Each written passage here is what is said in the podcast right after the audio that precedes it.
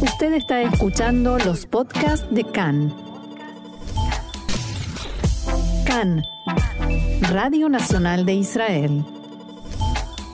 Hoy domingo, 10 de abril, 9 del mes de Nisan, estos son nuestros titulares. Hoy serán sepultadas las tres víctimas fatales del atentado del jueves en la calle Dizengoff en Tel Aviv. Amplio operativo antiterrorista en la zona de Jenin. Dos palestinos heridos, más de 20 sospechosos arrestados. Según medios extranjeros, nuevo ataque israelí en Siria, esta vez a la luz del día.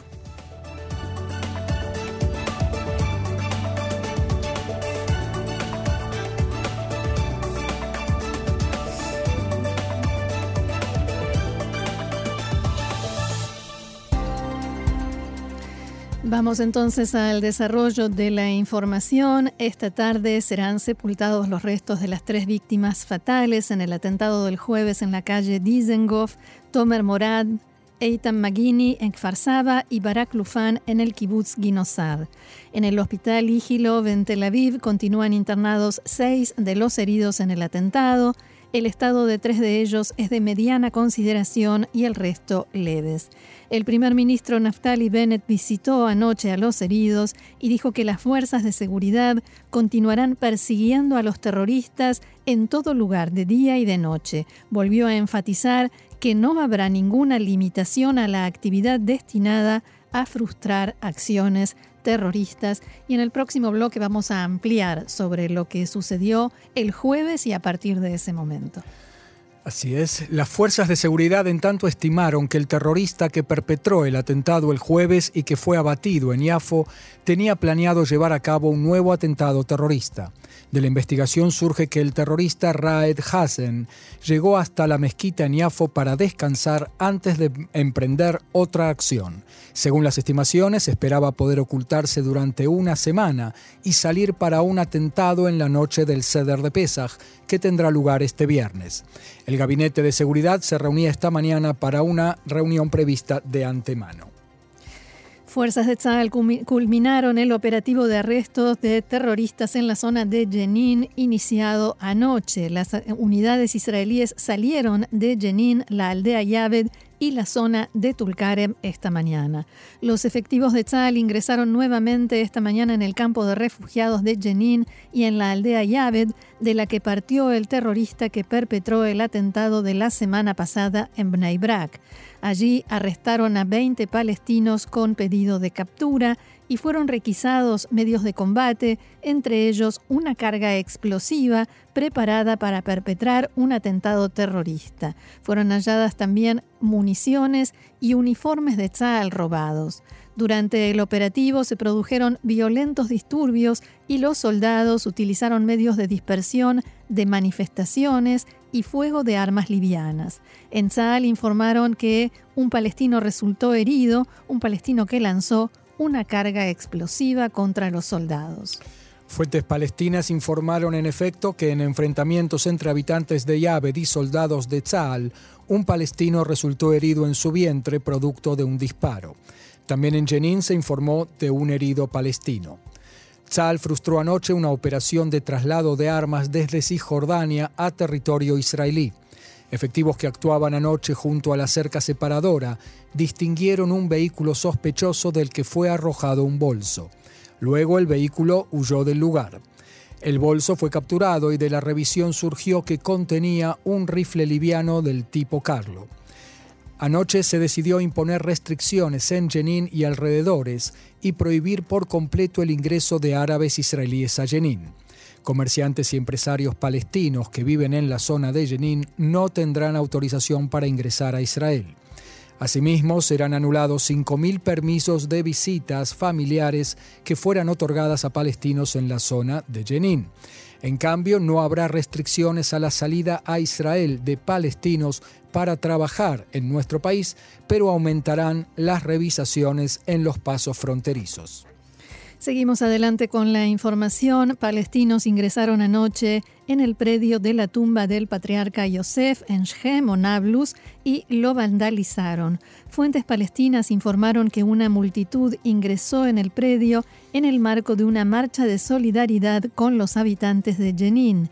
El titular del Consejo Regional Samaria, Yossi Dagan, llamó a restituir de inmediato la presencia del ejército israelí en la tumba de Yosef y agregó que la autoridad palestina es un falso aliado en el mejor de los casos. Según él, el salvaje ataque contra la tumba de Yosef no solo atenta contra un sitio sensible de la historia y la identidad judías, sino contra un sitio arqueológico histórico de miles de años de antigüedad. El ministro de Defensa, Benny Gantz, dijo que Israel ve como sumamente grave el acto de vandalismo contra la tumba de Yosef anoche. Gantz subrayó que precisamente en pleno mes de Ramadán, sagrado para los musulmanes, se produce un atentado grave contra la libertad de culto en uno de los lugares sagrados para todo judío. Gantz indicó que Israel reconstruirá muy rápidamente el predio de la tumba y agregó que envió un mensaje enérgico a la autoridad palestina en el que le exigió que refuerce su vigilancia en la tumba de Yosef y actúe contra revoltosos y terroristas que atentan contra el sitio sagrado. El primer ministro Bennett dijo esta mañana al comienzo de la reunión de gabinete que decenas de alborotadores palestinos profanaron un lugar sagrado y que él se sintió conmovido por las imágenes. Abro comillas, no aceptaremos ni permitiremos que se atente contra un lugar sagrado contra nosotros en la víspera de Pesaj y atraparemos a los responsables. Bennett también aseguró que todo lo que se ha destruido se volverá a construir. También el ministro de Relaciones Exteriores, Yair Lapid, repudió el hecho y dijo que se trata de un atentado contra los más profundos sentimientos del pueblo judío. Abro comillas nuevamente, haremos justicia y repararemos la tumba de Yosef. Llamo a todos a dirigir hacia la calma y la tranquilidad. Fin de la cita. Y a raíz de los últimos atentados fueron adelantados los trabajos para la reparación de la cerca separadora en la zona de Jenin. El ministro de Defensa Benny Gantz elevó hoy a la aprobación del gabinete un programa por un monto de 360 millones de shekels para el refuerzo del obstáculo de seguridad o cerca separadora ya este año. Los trabajos continuarán también en los años siguientes. Los miembros del Gabinete de Seguridad aprobarán hoy también el programa Escudo del Norte para el blindaje de la frontera del norte. El ministro de Comunicación, Joas Endel, dijo en diálogo con Khan que la misión más urgente en este momento es reparar las aberturas que fueron abiertas en los últimos años en la cerca separadora debido a la falta de presupuesto. Solo después de que sean tapados todos los agujeros será posible, dijo, hablar de aumentar la cantidad de trabajadores palestinos autorizados a ingresar a Israel por los pasos fronterizos oficiales mediante una estrecha revisión. Hendel indicó que la cerca separadora es una herramienta táctica que se debe reforzar por medio de medidas de disuasión. Por ejemplo, todo aquel que sopesa cometer un atentado debe saber que su casa será demolida y su familia habrá de sufrir. El ministro Hendel subrayó que la autoridad palestina debe dejar de pagar subsidios y salarios a familias de terroristas y a presos de alta seguridad. Según él, la medida, junto con la demolición de viviendas de los terroristas, contribuirá a la disuasión. Cambiamos de tema, aunque seguimos en cuestiones de seguridad. Siria informó anoche de un ataque de la Fuerza Aérea Israelí en su territorio, un ataque inusual a la luz del día. Los medios de comunicación oficiales en Damasco informaron que aviones israelíes que sobrevolaron el Líbano dispararon antes de las 7 de la tarde de ayer misiles contra blancos en la, en la zona de Misyaf, en el oeste de Siria. Según el informe, varios misiles fueron interceptados. De acuerdo con medios extranjeros, el ataque fue dirigido contra el Centro de Desarrollo de Medios de Combate y Misiles de Alta Precisión.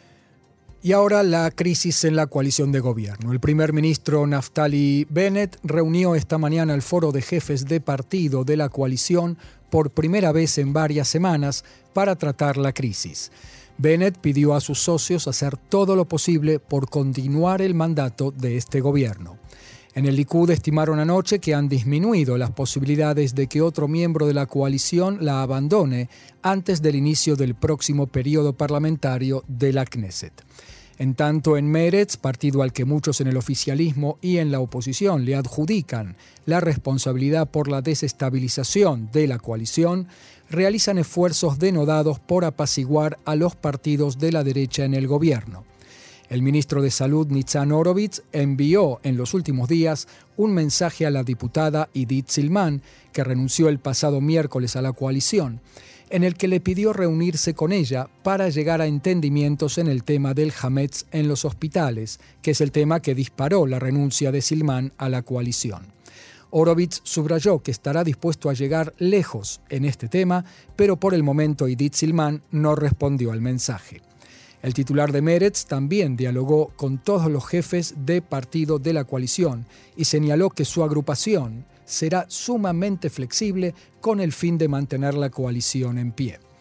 La diputada de Meretz, Gaby Lasky, que dio una entrevista este viernes para Cannes, en la que apoyó el pago de subsidios por la autoridad palestina a familiares de terroristas, no solamente se disculpó públicamente a posteriori, sino que llamó por teléfono luego a todos los ministros y diputados de los partidos de la derecha en el gobierno para disculparse por lo que dijo y prometerles que no se repetirían dichos semejantes en el futuro. Otro asunto. Fuentes en Israel expresaron este fin de semana satisfacción por la postura del presidente de Estados Unidos, Joe Biden, según la cual no se debe retirar a la Guardia Revolucionaria de Irán de la lista internacional de organizaciones terroristas. Tanto Israel como los países del Golfo ejercieron fuerte presión en este asunto. La asesora política del primer ministro Bennett, Shimrit Meir, estuvo la semana pasada en Estados Unidos para llevar a cabo conversaciones que se centraron en este tema. Entre otros, Meir mantuvo un encuentro con el asesor de Seguridad Nacional, Jake Sullivan. El diario The Washington Post informó este fin de semana, citando fuentes de alto rango en el gobierno norteamericano, que el presidente Biden no tiene intención de hacer concesiones en este tema, incluso si esto afecta las negociaciones sobre el acuerdo nuclear con Irán. Esto sucede después de que en la Casa Blanca evaluaran en forma positiva la posibilidad de retirar a la Guardia Revolucionaria de la lista negra o al menos de encontrar un sistema para que no figure más en esa lista si Irán accedía a algunas condiciones. Cabe recordar que la Guardia Revolucionaria fue decretada organización terrorista por el gobierno norteamericano anterior. El cambio de postura respecto de esta milicia de Irán se pudo observar ya la semana pasada cuando el jefe de Estado Mayor estadounidense, el general Mike Milley, expresó públicamente su oposición a la idea de retirarla de la lista de organizaciones terroristas. Analistas norteamericanos indicaron este fin de semana que esta decisión de Biden reduce aún más las posibilidades de que las partes regresen al acuerdo nuclear. Las negociaciones por el momento están estancadas y al menos por ahora las autoridades norteamericanas se muestran pesimistas sobre la posibilidad de que terminen con la firma de un nuevo acuerdo. Dijimos que íbamos a ampliar todo lo sucedido desde el jueves a la noche porque el jueves la ola de ataques terroristas llegó a Tel Aviv.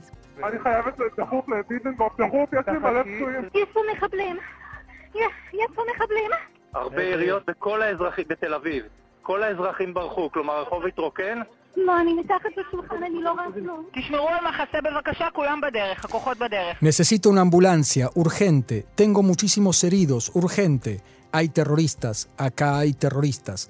Muchos disparos, todos escaparon, la calle se vació. No, no, estoy debajo de una mesa, no veo nada. Permanezcan protegidos, todos están en camino, las fuerzas están en camino. Y esas eran, por supuesto, las voces de los eh, civiles, los israelíes que comenzaron a llamar a los números de emergencia pidiendo ayuda y la voz que les decía, protéjanse, cuídense y mientras tanto las fuerzas están en camino. La valla de separación, una vez más, no logró frenar a un terrorista que llegó desde Jenin. Llegó al lugar más central de Tel Aviv en el día más activo y abarrotado de gente, el jueves por la noche. Así es. El terrorista disparó contra quienes estaban sentados en el pub Ilka. Tres israelíes resultaron muertos, 15 heridos. Las víctimas son Tomer Morad, y Eitam Magini, dos amigos de infancia, ambos de 27 años y originarios de Kfar Saba. Barak Lufan, que falleció unas horas después a causa de las heridas de extrema gravedad, tenía 35 años, casado, padre de tres niños y deportista en la disciplina de kayak. Eitan Magini se había comprometido hace casi un mes y planeaba casarse pronto, sus familiares solicitaron que no se presenten políticos para hablar durante el funeral esta tarde. Según explicaron, después que vieron lo que sucedió en los funerales de las víctimas de los atentados de las últimas semanas, tomaron esta decisión. Dijeron que no quieren que el funeral de Eitam se convierta en un escenario político, sino que es algo privado para acompañarlo en su último camino. Además, la familia de Eitan Magini acordó donar sus órganos para salvar vidas. Las córneas de Eitan, que tenía la tarjeta ADI, o sea, era donante, se trasplantarán a pacientes que lo necesiten. Abro comillas, esta es la última contribución de Eitam a la sociedad israelí, dijeron sus padres, Iris y Eyal. Tomer Morad será sepultado una hora después en el mismo cementerio. A Tomer le sobreviven los padres y hermanos y su novia desde hace siete años. El dueño de un bar ubicado en la misma cuadra, justo al lado, Moshe Avixer, describió así lo vivido.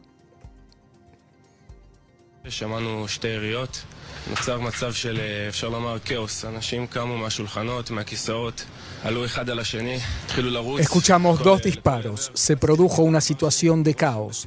La gente se levantó de las sillas, dejaron las mesas, se pisaban unos a otros, comenzaron a correr hacia todas partes. Corrí hacia mi bar. Veo allí unas 150, 200 personas que sencillamente no sabían qué hacer. Algunos se caían, mujeres con tacos, se sacaban los, los zapatos, todo lleno de sangre. Después siguieron 10 horas de confusión e intentos desesperados por encontrar al terrorista que había escapado. El terrorista Raed Hazzem, de 28 años, residente de Jenin, logró escapar y llegar hasta Yafo, a unos 5 kilómetros del lugar del atentado. Allí, al amanecer del viernes, las fuerzas israelíes lograron encontrarlo y abatirlo. 14 israelíes fueron asesinados en las últimas dos semanas en cuatro ciudades de Israel. El primer ministro y los ministros de Defensa y Seguridad Pública realizaron este fin de semana varias evaluaciones de situación y reuniones de consultas después del atentado y a continuación dieron una declaración a la prensa. Así se expresaba el primer ministro Naftali Bennett.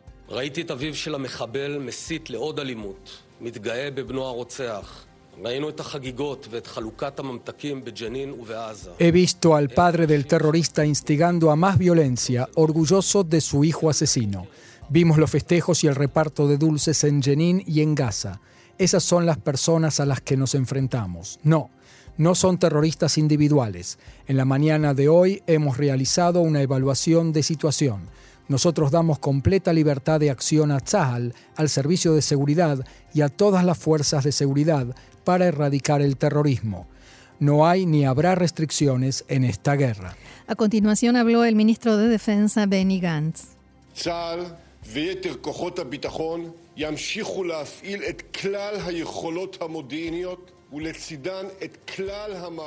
SAL y las demás fuerzas de seguridad continuarán activando todas las capacidades de inteligencia y junto a ellas todos los sistemas de ataque y defensa requeridos, con el objeto de poner fin a esta ola, como así también cobrar un precio de quienes envían a los terroristas. Al mismo tiempo, conservaremos nuestro sistema de preparación operativa ante los otros frentes y ante cualquier escenario que se presente. Y el ministro de Seguridad Pública, Omer Barlev. Nos encontramos en la época de Ramadán, que es un momento muy sensible. No tenemos intención de perjudicar la rutina de vida de quienes desean cumplir con los preceptos de su religión o continuar trabajando normalmente. pero actuaremos con todas nuestras fuerzas contra todo aquel que aproveche esto para cometer atentados. El padre del terrorista Raed Hazen tuvo hasta hace unos años un cargo de alto rango en las fuerzas de seguridad preventiva de la autoridad palestina. Las fuerzas de seguridad israelíes realizaron este fin de semana un extenso operativo en el campamento de refugiados en Jenin. Los efectivos israelíes ingresaron al campamento en forma simultánea desde varias direcciones. Desde las mezquitas por altoparlantes llamaron a la gente a salir a enfrentar a los efectivos israelíes. Palestinos arrojaron explosivos y dispararon contra los agentes israelíes que operaban en el lugar. Hubo intercambio de fuego y un palestino resultó muerto. Se trata de un hombre perteneciente a la Jihad Islámica. Al menos otros 13 palestinos, la mayoría de ellos de la Jihad Islámica, resultaron heridos. Uno de ellos, de gravedad, fue trasladado en helicóptero a un hospital israelí, donde recibe atención y luego será interrogado. La casa del terrorista Raed Hazen se encuentra en los suburbios de Jenin, al sur del campamento de refugiados. Allí el padre del terrorista instaló una carpa para recibir condolencias e instó a los jóvenes palestinos a seguir cometiendo atentados y a asesinar israelíes imitando a su hijo. Desde el balcón de la casa, el padre del terrorista habló ante una multitud enardecida.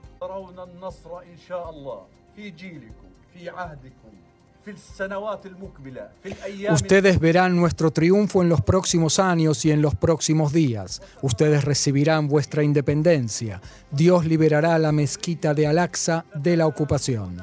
Las fuerzas de seguridad israelíes rodearon y mapearon la casa del terrorista como medida previa a la demolición, pero no pudieron arrestar a su padre y hermano que ya habían huido del lugar. En esta operación fueron arrestadas otras dos personas con pedido de captura que planeaban nuevos atentados. En tanto, la autoridad palestina condenó el operativo de las fuerzas de seguridad israelíes en Jenin y lo calificó de invasión relacionada directamente con los ataques de las milicias de colonos contra palestinos habitantes de la margen occidental, según sus palabras. El Ministerio de Relaciones Exteriores en Ramallah aseguró en un comunicado que, abro comillas, el gobierno de Israel, a cargo de Naftali Bennett, el extremista, deberá asumir la responsabilidad absoluta de las consecuencias de la escalada. El único camino para resolver el conflicto es la negociación política basada en las resoluciones de la ONU. Todas las otras alternativas que Israel intenta imponerle al pueblo palestino fracasarán, finaliza el comunicado. También desde Irán se escucharon voces de apoyo al ataque terrorista y a su autor. El portavoz del Ministerio de Exteriores iraní, Saed Hatib Sadeh, declaró en un comunicado que, abro comillas, la lucha contra los invasores es legítima, un derecho natural del indefenso pueblo palestino. El funcionario iraní aseguró que, abro comillas nuevamente, el racismo, la represión y las humillaciones diarias, así como el terrorismo y la segregación racial de Israel, son la causa de la violencia en la zona. Hatib Sadeh llamó a la comunidad internacional a prevenir las agresiones y las atrocidades sionistas en Palestina, según sus palabras, y pidió la celebración de un referéndum como única solución para solucionar la crisis palestina. Irán apoya la causa palestina y la lucha de los palestinos por la liberación, finalizó el portavoz.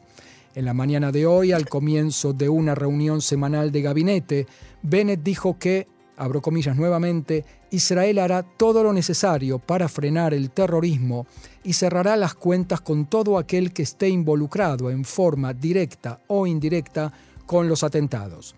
Al mismo tiempo, continuó el primer ministro, actuamos en otros frentes enemigos cercanos y lejanos para golpear las raíces del terrorismo. Analistas israelíes interpretan estos dichos como una insinuación al ataque de ayer en Siria adjudicado a Israel. Bennett reiteró hoy que no hay ninguna restricción a las fuerzas de seguridad en la lucha contra el terrorismo. Esos son días difíciles, pero tenemos experiencia en este tipo de días y sabemos cómo vencerlos, dijo el primer ministro. La primera misión totalmente privada llegó a la Estación Espacial Internacional ISS el sábado temprano con una tripulación de cuatro miembros de la empresa Axiom Space. Eitan Stiva, el segundo astronauta en la historia de Israel después de Ilan Ramón, ya se encuentra en la Estación Espacial Internacional. Se trata de la primera misión privada que llega a esa estación espacial. Stiva pagó 50 millones de dólares, pero tanto la ciencia como la industria israelí están involucrados. No se trata de simple turismo espacial, sino de una misión científica. Al llegar envió un mensaje a los israelíes desde el espacio en hebreo.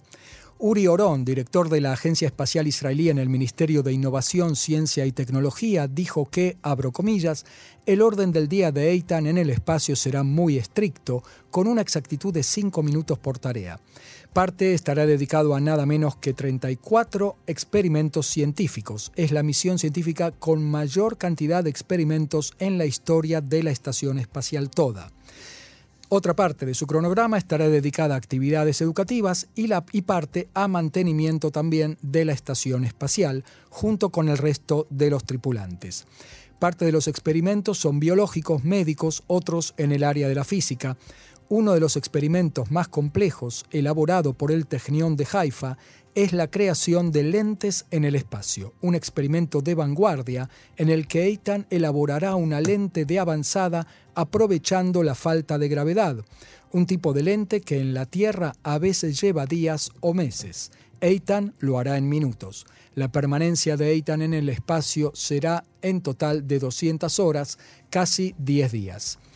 Para Uri Orón, el hecho de que sea una misión privada refleja la tendencia mundial de la entrada del sector privado mundial al área de los viajes y la investigación espaciales, lo cual abre grandes perspectivas en cuanto a inversión y alcance. Una noticia del mundo judío, la policía de New Jersey investiga un grave incidente antisemita en el cual un ciudadano estadounidense robó un automóvil, atropelló con él a dos judíos norteamericanos ultraortodoxos y acuchilló a un tercero. La víctima del acuchillamiento sufrió heridas graves, pero su estado es estable. Los otros dos sufrieron contusiones. El triple ataque tuvo lugar anteayer en los suburbios Lakewood y Jackson. La policía arrestó a un habitante de New Jersey, Dion Marsh, de 27 años, acusado de tres intentos de homicidio y otros delitos, pero todavía no queda claro si actuó con motivaciones antisemitas.